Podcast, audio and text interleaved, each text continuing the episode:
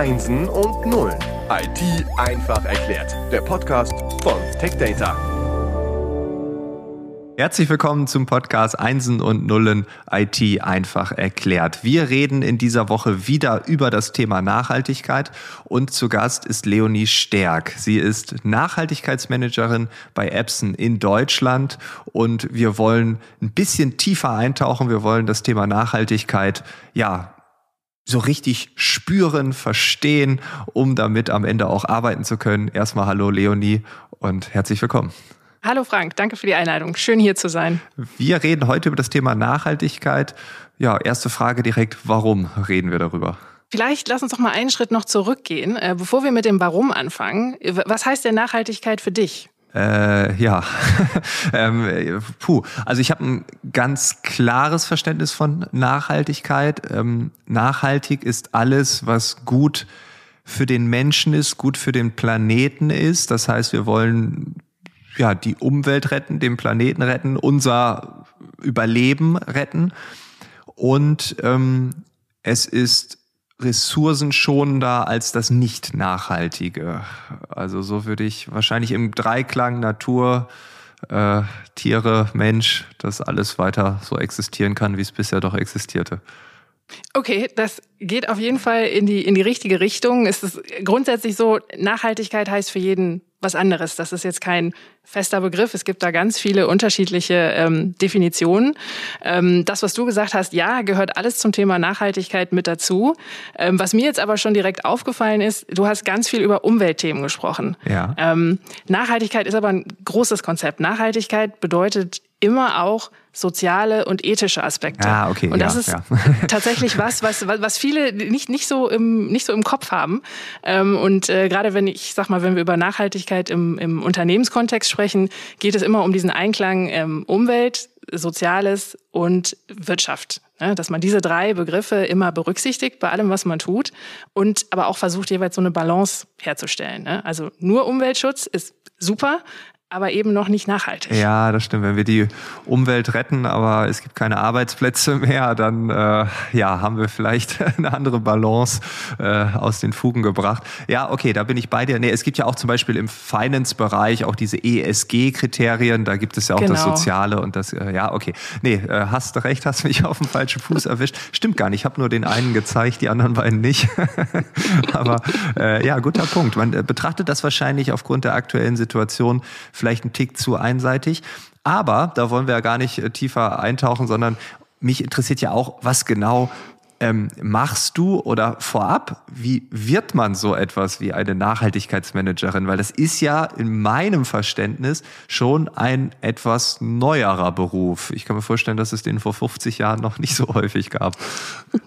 Ja, auf jeden Fall. Es ist ein relativ junges ähm, Berufsfeld und deshalb gibt es auch gar nicht so, ich sag mal, den einen klassischen Weg, den man gehen kann, um äh, Nachhaltigkeitsmanagerin zu werden. Da gibt es äh, ganz viele unterschiedliche Ansätze. Ähm, mittlerweile ist es tatsächlich so, dass man Nachhaltigkeitsmanagement studieren kann, wenn man das möchte. Ähm, ich bin jetzt seit ungefähr acht Jahren in dem Bereich tätig und als ich meine Ausbildung gemacht habe, gab es das noch nicht. Es gab keine Nachhaltigkeitsstudiengänge. Das heißt, ich habe zum Beispiel Politikwissenschaft studiert ähm, mit einem Schwerpunkt auf Umweltthemen, weil mir das von Anfang an ähm, am meisten Spaß gemacht hat und äh, habe dann, nachdem mir klar war, okay, das ist ein Thema, was ich weiter verfolgen will, aber nicht auf der politischen Ebene, sondern mehr in der Wirtschaft, ähm, habe ich noch einen internationalen Master gemacht in Umweltmanagement und Nachhaltigkeitsmanagement, weil in Deutschland gab es das zu dem Zeitpunkt noch nicht. Ähm, bei uns in der Branche und in dem Bereich tummeln sich aber ganz viele Leute, die kommen haben BWL studiert oder Kommunikationswissenschaften, Politikwissenschaften, Umweltwissenschaften. Da ist wirklich alles vertreten. Und ich würde persönlich sagen, es kommt auch gar nicht so sehr auf die Ausbildung an, sondern darauf, dass man halt ähm, wirklich für das Thema Nachhaltigkeit sich interessiert, dass man dahinter steht, ne? dass man eine Begeisterung für das Thema mitbringt, weil es bei uns ja auch ganz viel darum geht, Sachen zu verändern. Und das funktioniert am besten, wenn ich selber davon überzeugt bin.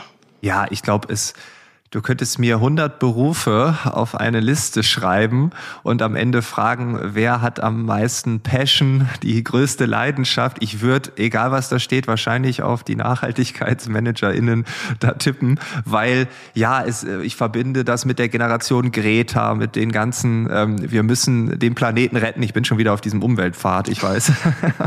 ähm, aber dieses, da braucht man diesen Spirit, man braucht auch diese Kraft gegen vielleicht auch bestehende Situationen Situationen auch anzukämpfen manchmal. Ähm, deshalb glaube ich, äh, ja, das, das wäre auch mein Bild davon.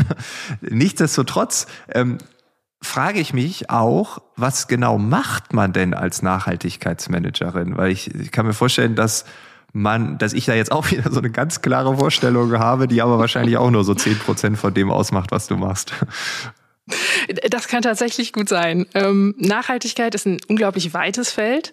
Und ähm, was ich gerade das Schöne finde, ist, es gibt halt nicht so einen klassischen Berufsalltag. Ne? Also es gibt nicht so drei Aufgaben und das ist alles, womit ich mich beschäftige. Ne? Es geht wirklich um ganz viele verschiedene ähm, Aspekte. Bei mir insbesondere sag ich mal, ist das Wichtigste, dass ich so eine Schnittstelle bin. Ne? Du hast das eben schon ähm, angesprochen im Unternehmen, man muss Überzeugungsarbeit leisten. Das heißt, ich bin wirklich dafür da, im ganzen Unternehmen Nachhaltigkeit zu verankern. Ne, das fängt ganz oben an bei Strategien, Visionen und Plänen und wird dann aber wirklich auch ganz konkret im Sinne von, was können wir denn tatsächlich machen? Ne? Also zum Beispiel sowas wie, wie kann unser eigenes Büro umweltfreundlicher werden? Wie können Arbeitsbedingungen besser werden? Ne? Also vielleicht auch sowas, was kann man machen, um Mitarbeiter glücklich zu machen? Das gehört da auch mit dazu. Und der ganz große andere Aspekt ist aber auch, ähm, wie kann ich Nachhaltigkeit auch nach außen tragen? Ne? Also ich mache zum Beispiel auch ganz viele Schulungen für unsere Kunden, für unsere Fachhandelspartner, in denen ich ihnen erkläre, was ist Nachhaltigkeit überhaupt und warum ist das auch für uns als Unternehmen und auch für die IT-Branche zum Beispiel wichtig. Und bist du da alleine? Also du bist Nachhaltigkeitsmanagerin in Deutschland. Ähm, heißt es, dass du dieses große Thema alleine bespielst? Äh, seid ihr ein Team? Wie kann ich mir das vorstellen? Also in Deutschland bin ich tatsächlich alleine. Ich bin für Deutschland, Österreich und die Schweiz zuständig. Ich bin aber Teil eines größeren Teams. Das heißt, ähm, unsere Nachhaltigkeitsorganisation ist ähm, grundsätzlich eine europäische Organisation. Wir sind ein Konzern. Epson gibt es nicht nur in Deutschland. Und das heißt, wir sind insgesamt tatsächlich äh, 15 Leute mittlerweile. Ähm, der ganze Bereich ist 2017 neu aufgebaut worden. Und das heißt, in den wichtigsten größten Märkten für uns gibt es jeweils eine Nachhaltigkeitsmanagerin, Nachhaltigkeitsmanager, so wie mich. Ne? Also ich habe auch noch Kollegen in Frankreich, in Spanien. Ähm, und zusätzlich haben wir in unserem europäischen Zentrale auch noch ähm, ein großes Team, das sich nochmal mit den ganzen übergeordneten Themen beschäftigt. Also zum Beispiel, was gibt es auch für EU-Vorschriften, die für uns gelten? Was ist ähm, mit Vorgaben aus anderen Ländern? Die halten zum Beispiel auch den Kontakt zu unserem Mutterkonzern in Japan. Ne? Wir sind im Wesentlichen eine Vertriebsgesellschaft, aber es ist tatsächlich so, dass aus Europa sage ich mal, die ganz wichtigen Impulse in Sachen Nachhaltigkeit kommen. Das heißt, wir sind da schon, wenn man sich mal die Welt so im Ganzen anguckt, mit, mit die Vorreiter, wo das Thema auch einfach am wichtigsten ist. Und ähm, das ist tatsächlich auch was Besonderes. Nicht viele Unternehmen haben so eine große Nachhaltigkeitsabteilung. Aber wir sagen einfach, ne, das ist ein wichtiges Thema. Und ähm, deshalb freuen wir uns, dass wir so viele sind. Ja, es ist dann wahrscheinlich auch dahingehend spannend, dass man nicht nur agieren kann, also dass man sagt, ich habe eigene Ideen, egal ob auf Strategieebene oder jetzt hands-on irgendwo in der direkten Umsetzung, als dass man natürlich auch manchmal in die Reaktion kommt, äh, wenn dann äh, im Europäischen Parlament oder in der Kommission irgendwas entschieden wird und man dann sagt, okay, das ist jetzt ein neuer Beschluss, das gilt europaweit. Oder sogar aus Japan kommt irgendwas, äh, was vielleicht noch darüber hinausgeht. Oder oder also da da ist man dann ja ist ja auch ein gesunder Mix dann, wo man so äh, ja also fördern und fordern so ein bisschen Ne? Äh, genau, ja. das macht es halt spannend. Ne? Also das ist es wirklich, ähm, ich habe es ja eingangs gesagt, es wird nicht langweilig. Ne? Es mhm. gibt, gibt jeden Tag gibt es ein neues Thema, mit dem man sich beschäftigen kann. Also Nachhaltigkeit, Arbeit ist die ist nie zu Ende. Also ich würde immer sofort skeptisch werden, wenn ein Unternehmen sagt, ich bin 100 Prozent nachhaltig, ich muss nichts mehr machen. Ja. Das äh, halte ich für unrealistisch. ne? Und das bringt eben auch die, die Herausforderung mit sich. Ne? Am einen Tag beschäftige ich mich mit Umweltthemen, am nächsten Tag beschäftige ich mich vielleicht mit Gesetzgebung zum Thema Lieferkette, äh, am nächsten Tag mit, was kann ich zur Gesundheitsförderung machen. Also es ist wirklich ähm, un unheimlich abwechslungsreich. Ja, ja, das, äh, also das Thema Gesundheit, das hätte ich da jetzt auch nicht. Äh, aber ja, okay, du hast mich ja schon am Anfang aufgeklärt, was es wirklich bedeutet. Wenn wir jetzt da ein bisschen reinzoomen, wenn wir uns anschauen, was macht ihr ganz konkret? Wie sieht das Ganze in der Umsetzung aus? Was würdest du da als erstes sagen? Puh, wo fängt man da an? ähm, Grundsätzlich ist es so, unser Nachhaltigkeitsmanagement ist so aufgebaut, ähm, dass wir wirklich in jeden Bereich reingucken. Das heißt, ähm, ich fange ganz oben an. Ne? Ich habe ähm, Visionen, ich habe Managementsysteme, ich habe Managementpläne, mit denen ich mich beschäftige. Und dann geht es eben darum, was, was mache ich konkret. Und das sind für uns wirklich die Bereiche, was mache ich im Hinblick auf Umweltschutz und was mache ich im Hinblick auf soziale Thematiken. Und das klingt jetzt erstmal wahnsinnig theoretisch, aber um das vielleicht mal ganz äh, praktisch an ein paar Beispielen aufzuzeigen. Ähm, wenn ich mir mal uns als Apps in Deutschland angucke, ist zum Beispiel eine Aufgabe zu sehen, wie können unsere Standorte nachhaltig sein. Ne? Also ich finde, wenn ich nachhaltig sein will, ist der erste Schritt immer bei mir selber zu gucken. Was kann ich machen, um zum Beispiel umweltfreundlicher zu sein. Ähm, für uns bedeutet das unter anderem, dass wir schon seit über zwölf Jahren nur noch Ökostrom nutzen. Ja, wir haben zusätzlich noch eine eigene äh, Photovoltaikanlage hier in unserer Firmenzentrale in Meerbusch auf dem Dach. Ähm, wir haben Elektroautos im Fuhrpark. Wir haben gewisse Regelungen, um zum Beispiel Dienstreisen einzuschränken ne, und möglichst zu verhindern. Alles eben immer mit dem Ziel, ähm, CO2-Emissionen zu vermeiden. Also als ein ganz konkretes Beispiel. Jetzt muss man natürlich auch sehen, wir sind eine Vertriebsniederlassung, wir sind jetzt keine Fabrik. Das heißt, im Vergleich zu unseren Produktionsstandorten ist der ähm, Impact natürlich relativ klein. Aber das, was wir machen, machen wir nicht nur hier in Deutschland, sondern das macht wirklich jeder Epson-Standort weltweit. Egal, ob es eine Fabrik ist oder ein Verwaltungsgebäude, überall. Das ist vielleicht mal so der eine Punkt. Der nächste Punkt, wenn ich dann weitergehe, ist natürlich, wir stellen Produkte her. Ähm, und im Sinne der Nachhaltigkeit ist es natürlich wichtig, von vornherein zu überlegen, wie kann ich denn mein Produkt so nachhaltig wie möglich machen? Das heißt, bei uns fängt das schon beim, in, beim Produktdesign an, dass ich wirklich überlege, was ist das für ein Produkt, was kann das und wie kann ich das so bauen und so planen, dass es zum Beispiel besonders energieeffizient ist. Ähm, um vielleicht auch noch mal ein Beispiel zu geben, ähm, Epson macht Tintenstrahldrucker. Mhm. Und Tintenstrahldrucker sind von der Technologie her ähm, energieeffizienter als zum Beispiel ein Laserdrucker. Ne, das ist eine andere Technologie. Wir brauchen keine Wärme. Das heißt von vornherein, wenn ich statt einem Laserdrucker einen Tintenstrahldrucker nutze, reduziere ich als Verbraucherin, als Verbraucher sofort meinen ähm, Energieverbrauch. Und zwar ziemlich signifikant. Ne? Das ist zum Beispiel so ein, so ein Punkt, den wir eben auch bei all unseren Technologien von Anfang an mit berücksichtigen. Hm. Wie kann das Produkt an sich so nachhaltig wie möglich sein? Und der nächste Schritt ist dann natürlich zu gucken, gut, jetzt habe ich das Produkt entwickelt, dann wird es natürlich hergestellt. Da sind wir wieder beim Punkt, was kann ich zum Beispiel in unseren Fabriken machen, ne, dass Produktionsprozesse effizient sind. Kann ich da Ressourcenkreisläufe schließen, ne, dass es weniger Abfallmaterial gibt? Kann ich Maschinen so programmieren, dass die besonders energieeffizient arbeiten? All solche Themen.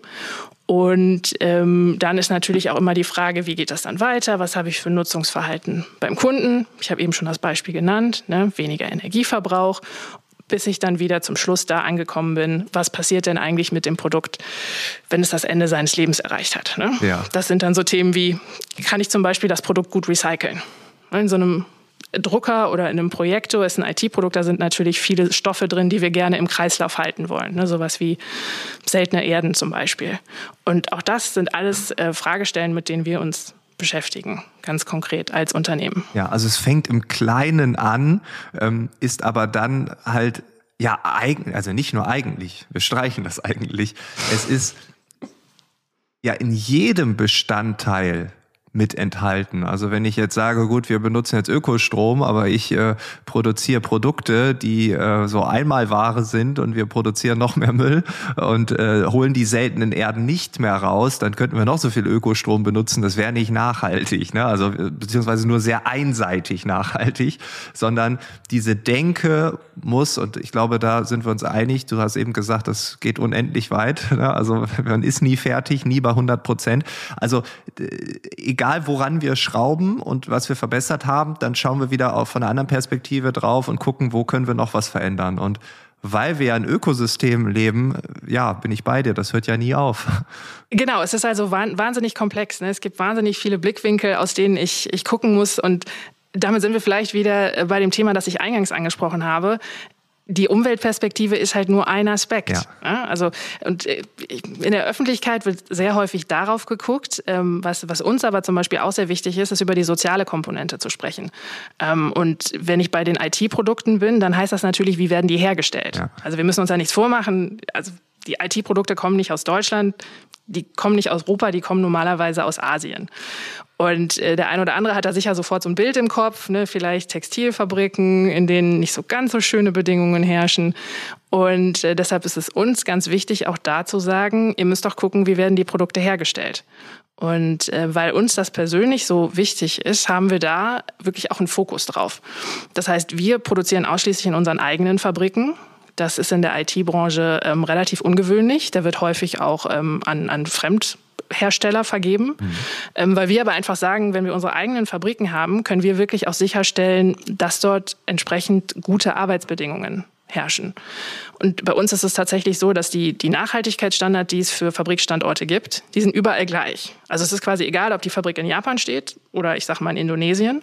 Da gelten überall dieselben Vorgaben, wenn es um so Themen geht wie Gesundheitsschutz, Arbeitssicherheit, ähm, was gibt es für Arbeitsbedingungen, wie werden Überstunden gehandhabt. All diese Thematiken äh, werden überall gleich behandelt. Hm. Und vielleicht mal so ein ganz konkretes Beispiel. Ähm, es gibt ja Gründe, warum man in Asien produzieren lässt. Ne? Zum Beispiel, dass da das Mindestalter, um Menschen zu beschäftigen, niedriger ist. Das heißt, in China kann man ganz legal Menschen ab 16 Jahren beschäftigen. Ja, unser Epson-Standard für unsere Fabrik in China ist aber trotzdem, es wird niemand eingestellt, der jünger ist als 18. Weil wir einfach sagen, das wollen wir nicht unterstützen. Und ähm, da gehen wir dann eben auch über die lokalen Standards, die es in den einzelnen Ländern geht, hinaus. Hm. Und ähm, um das eben auch, ähm, wie sag mal, glaubwürdig und transparent zu machen, gehen wir sogar noch einen Schritt weiter und sagen eben, dass wir unsere Standorte seit zwei Jahren nach so einem Sozialstandard auditieren lassen. Also da kommt wirklich ein unabhängiger Auditor in die Fabriken rein, guckt sich alles an von Arbeitszeiterfassung bis persönliche Schutzausrüstung, wirklich alles und ähm, bewertet dann nachher, wie da die Lage ist. Und jetzt ist die Pandemie natürlich ein bisschen dazwischen gekommen. Ähm, da waren Audits jetzt nicht mehr so ganz möglich, aber wir haben es trotzdem ähm, erreicht, dass jetzt schon die ersten zwei Standorte zertifiziert sind. Also wirklich ein, ein Siegel haben, das sagt, hier wird sozialverträglich produziert. Mhm, weil das wäre jetzt die, die, die nächste Frage gewesen, weil Nachhaltigkeit kann man ja, ähm, ja auf verschiedene Arten und Weisen behaupten, ähm, aber wie weist man es nach? Also wenn du sagst Audit, dann heißt das für mich unabhängig. Also kein Siegel, was man jetzt irgendwie eingekauft hat oder selbst erfunden hat, sondern das ist unabhängig von einer Institution oder wie kann ich mir das vorstellen? Genau. Ähm, für mich hat Nachhaltigkeit auch immer was mit Glaubwürdigkeit zu tun. Ja. Und ähm, ich kann natürlich als Unternehmen immer wahnsinnig viel erzählen, wie, wie toll ich bin, hat jedes Unternehmen natürlich auch ein Interesse dran. Aber um das eben transparent und glaubwürdig zu machen, ist es unserer Meinung nach wirklich wichtig, auf, auf externe Standards zu setzen. Das heißt, ich habe so eine Zertifizierung wie jetzt zum Beispiel die Sozialaudits, wo wirklich jemand Unabhängiges, ne, denn bezahlen wir nicht dafür, dass er nachher draufschreibt, bei Epson ist alles toll, sondern der wirklich mit diesem Fragenkatalog ankommt, den haben auch nicht wir entwickelt, sondern der kommt auch von unabhängigen Organisationen, die das entwickelt haben und eben gesagt haben, das sind zum Beispiel die Sozialkriterien, die wichtig sind. Ähm, die gucken sich das an und ähm, das gibt uns dann die Sicherheit, dass wir wirklich auch glaubwürdig vor unseren Partnern, vor unseren Kunden zeigen können, ähm, wenn, wenn wir sagen, ne, diese Produkte sind sozialverträglich nach oder nachhaltig hergestellt, dann sagen wir das nicht nur, sondern hier ist wirklich jemand externes, der das auch nochmal bestätigen kann. Und da gibt es ganz viele unterschiedliche Beispiele. Ne? Ein Sozialstandard ist jetzt nur einer. Ähm, was vielleicht so in diesem Dschungel der Nachhaltigkeitskriterien und Labels, das ist ja wirklich sehr unübersichtlich. Ähm, was für uns auch noch ganz, ganz wichtig und interessant ist, ist zum Beispiel EcoVadis. Ähm, und EcoVadis ist ein Nachhaltigkeitsrating. Ähm, das heißt, da ist wirklich eine, eine Organisation, EcoVadis, die guckt sich weltweit Unternehmen an und bewertet deren Nachhaltigkeit. Ähm, und das Ganze funktioniert so, da gibt es einen, einen großen Fragebogen. Ähm, da geht es um die Bereiche, ne, die klassischen Umwelt, Arbeitsbedingungen, um die Lieferkette und um ethische äh, Themen. Und die Unternehmen müssen dann eben diese ganzen Fragen beantworten, müssen Nachweise erbringen. Und dann wird man entsprechend von EcoVadis bewertet. Ne, die sagen dann, das ist gut, das ist nicht so gut. Am Ende kriegt man eine, eine Bewertung. Ähm, das ist bei denen ein Status. Das fängt bei Bronze an und geht bis Platin hoch. Und man wird gleichzeitig auch noch immer mit den anderen Unternehmen in der eigenen Branche verglichen. Also wir als Epson müssen uns da mit allen anderen Herstellern in der IT-Branche, die bei EcoVadis mitmachen, vergleichen lassen. Und ähm, das ist für uns auch nochmal ein ganz wichtiges Instrument, um zu zeigen, dass Nachhaltigkeitsengagement auch wirklich glaubwürdig sein kann. Ne, wir machen da seit drei Jahren mit und haben jedes Jahr so das höchste Level erreicht. Ne, seit 2020 ist das der Platin-Status und das bedeutet für uns, dass wir zu den besten 1% der Unternehmen in der IT-Branche gehören in Sachen Nachhaltigkeit. Krass, ja, das ist schon mal ja. eine Ansage. Und gleichzeitig, ja, ähm, zwingt man sich mit so einer Teilnahme ja auch dort besser zu werden. Ich mache ja nicht bei einer, oder nennen wir es mal Wettbewerb, also jetzt mal äh, salopp gesprochen, ich mache ja bei keinem Wettbewerb mit, wenn ich gar keine Lust habe zu gewinnen.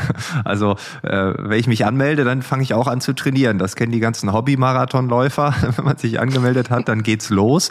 Ähm, und das treibt ja nochmal nach vorne. Ne? Also ich glaube auch, dass so eine externe Überprüfung, eine externe Überwachung dann auch enorm motivieren kann, einfach auch weiter auf diesem Weg zu gehen. Das ist, glaube ich. Ja, ja, absolut. Deshalb ist es auch für uns so hilfreich, dass man natürlich nicht die Ergebnisse der, der anderen Unternehmen bekommt, aber dass man immer genau sehen kann, wo stehe ich im Vergleich ja, zu ja. den anderen äh, Unternehmen. Und zwar nicht nur allgemein als Einwert, sondern wirklich auch in den einzelnen Kategorien, teilweise sogar nochmal runtergebrochen auf Unterpunkte, dass man wirklich auch jedes Jahr eine Einschätzung hat, ähm, wo, wo können wir tatsächlich noch besser werden. Ne, Nachhaltigkeit ist kein abgeschlossener Prozess. Es gibt immer was, was man noch besser machen kann.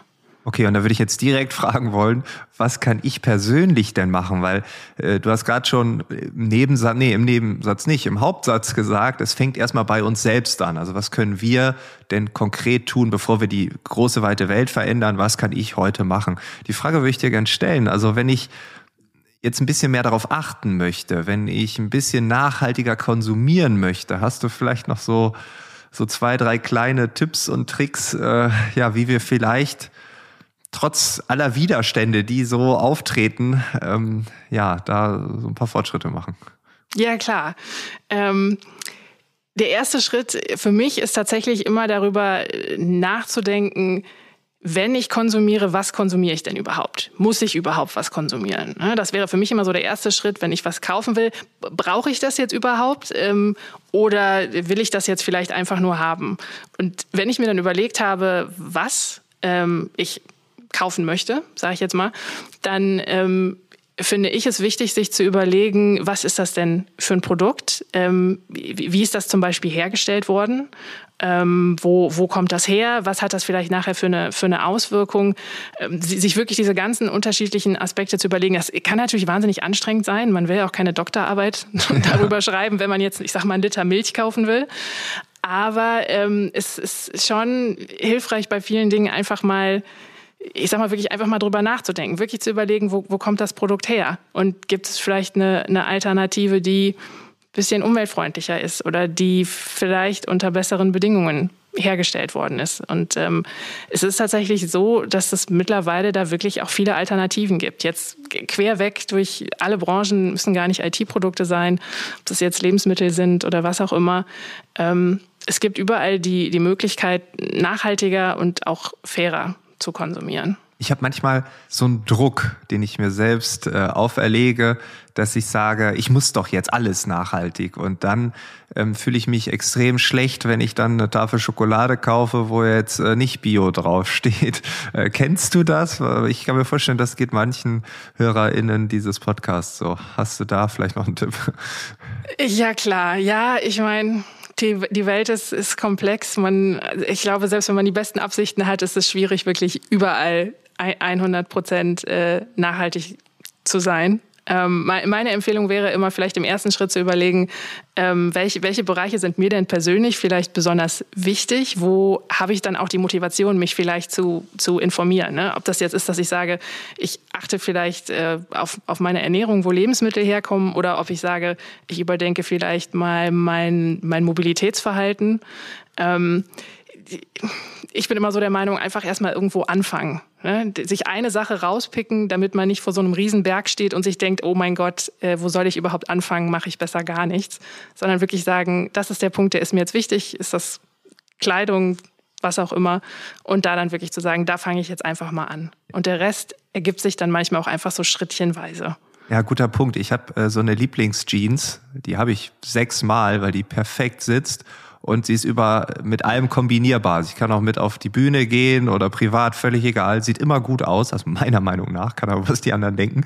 Ich habe letzte Woche mir das erste Mal äh, eine äh, ja, Öko-Jeans, eine fair produzierte, ohne Gift und so weiter, ähm, Jeans gekauft und war extrem stolz. Leider habe ich aber gleichzeitig auch drei T-Shirts gekauft. Ja, die waren jetzt nicht. ähm, aber das, das ist dieses Gefühl, aber du hast recht, ne, wenn wir einen Schritt machen, ist es besser als keinen zu machen. Ich glaube, das ist die Botschaft und äh, ja, nachhaltiger Konsum. Cool. Vielen, genau. vielen Dank, dass du ähm, uns äh, zu diesem Thema deutlich schlauer gemacht hast, dass du uns abgeholt hast in deine Welt, dass wir jetzt wissen, was man als Nachhaltigkeitsmanagerin so treibt, dass es extrem vielschichtig ist. Und ähm, ja, ich würde es jetzt einfach mal als Hypothese so raushauen, wahrscheinlich auch sehr erfüllend ist. Absolut. Ich liebe meinen Job. Das hört man. Vielen Dank. Und äh, ja, wer weiß, hoffentlich bis bald. Danke. Alles Gute. Ciao. Tschüss.